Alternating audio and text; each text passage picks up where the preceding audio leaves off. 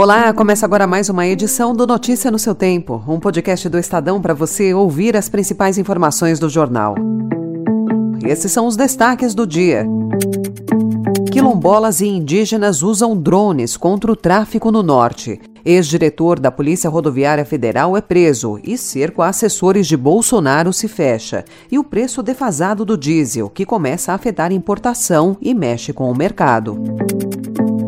Hoje é quinta-feira, 10 de agosto de 2023. Estadão apresenta Notícia no seu tempo.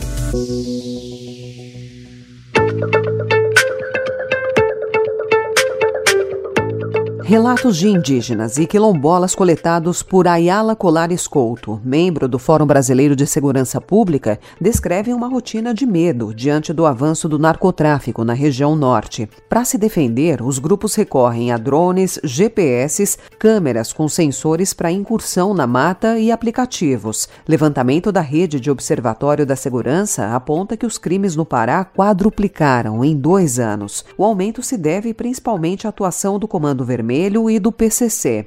Roubos, furtos e ameaças são a maioria dos casos, mas também há homicídios e crimes sexuais. Facções buscam cooptar jovens nas comunidades. O Amazonas é considerado a porta de entrada de drogas vindas do Peru e da Colômbia.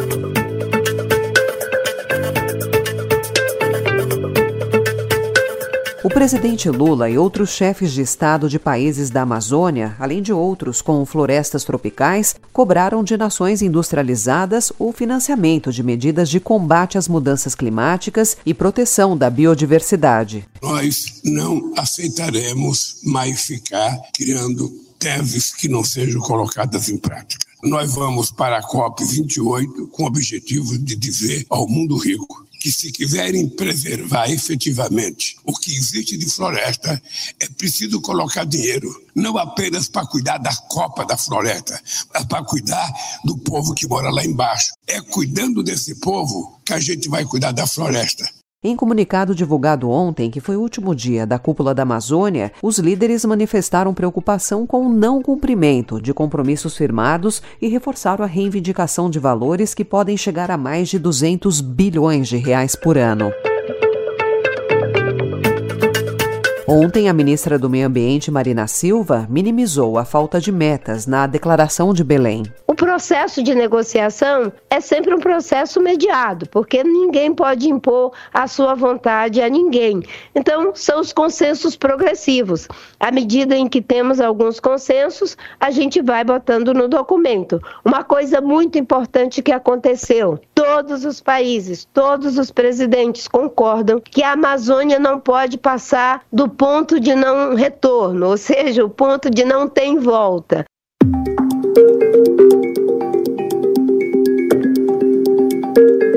Também ontem, com a prisão de Silvinei Vasques, ex-diretor da Polícia Rodoviária Federal, o STF apertou o cerco contra colaboradores do ex-presidente Jair Bolsonaro. Ele é suspeito de usar a máquina pública para tentar interferir nos resultados da eleição do ano passado. Silvinei prestou depoimento à CPMI do dia 8 de janeiro, no dia 20 de junho. Na ocasião, ele disse que não usou o cargo para benefício eleitoral de Bolsonaro. A relatora da CPMI, a senadora Elisiane Gama, disse que Vasques mentiu de forma escancarada e defendeu ontem a votação de um novo pedido de convocação. Entrevista ao Estadão, o senador Ciro Nogueira, presidente do PP, afirmou que o partido continua fazendo oposição ao governo Lula. Apesar do seu correligionário, o deputado André Fufuca, do PP do Maranhão, já ter sido escolhido como futuro ministro, em um arranjo do Palácio do Planalto para obter apoio do Centrão. Questionado pelo Estadão se a partir de agora ele faria a sigla L, Ciro respondeu que seria impossível.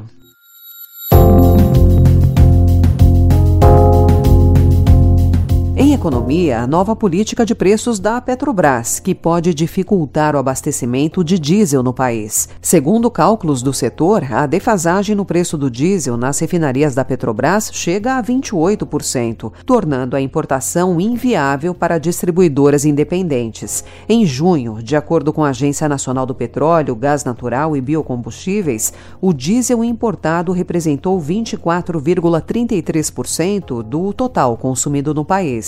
Para a Petrobras, no mesmo intervalo, as importações chegaram a 46,1%. Segundo apurou o Estadão, há relatos de restrição de vendas em pelo menos 13 estados.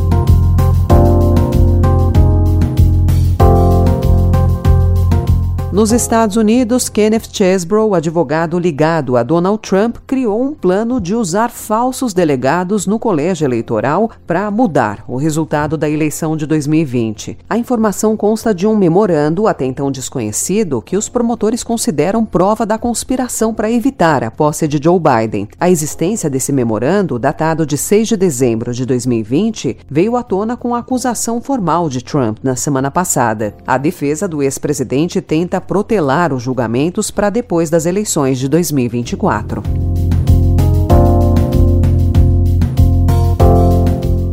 O governador de São Paulo, Tarcísio de Freitas, assinou ontem o contrato de concessão e finalização do trecho norte do Rodoanel. A construção tem um histórico de falhas e atrasos. Tinha previsão inicial de conclusão em 2016, mas só deve ficar pronto no segundo semestre de 2026. A gente tem 3,4 bi de obra remanescente para ser executada. Aí você vê o tamanho do desafio que nós temos. A gente está falando de fazer 3,4 bi em dois anos. É um desafio de engenharia, é um desafio de logística, é um desafio de planejamento de obra, mas é um desafio possível. O consórcio vencedor ficará responsável por investir 2 bilhões de reais para a finalização das obras.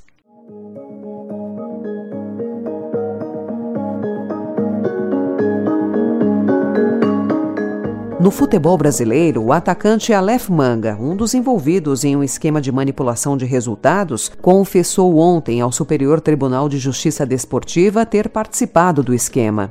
Ele veio até mim, até o quarto, me chamou para sair do quarto e ele conversou comigo no corredor. É, eu falei para ele que eu não queria fazer, que eu não queria fazer, que eu não queria fazer. E aí depois ele acabei aceitando. E nesse fato é, a gente foi pro jogo e aconteceu que eu cartão amarelo e nesse caso, depois da partida, logo após a partida, ele tinha me comunicado que tinha falado com, o pessoal que estava falando com ele para que pudesse depositar o dinheiro.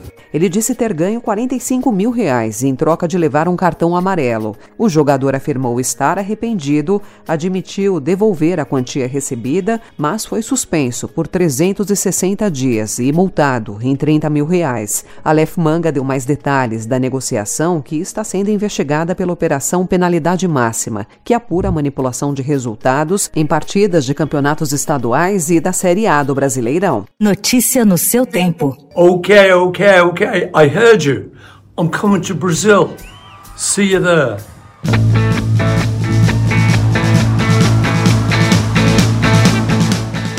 O retorno de Paul McCartney ao Brasil foi confirmado pelo próprio artista na segunda-feira e hoje, a partir do meio-dia, fãs do ex-Beatle podem adquirir ingressos na venda geral. Paul McCartney passará por cinco capitais do país entre novembro e dezembro. Os ingressos serão vendidos com taxas no site da Eventim e também em pontos de venda credenciados em cada cidade.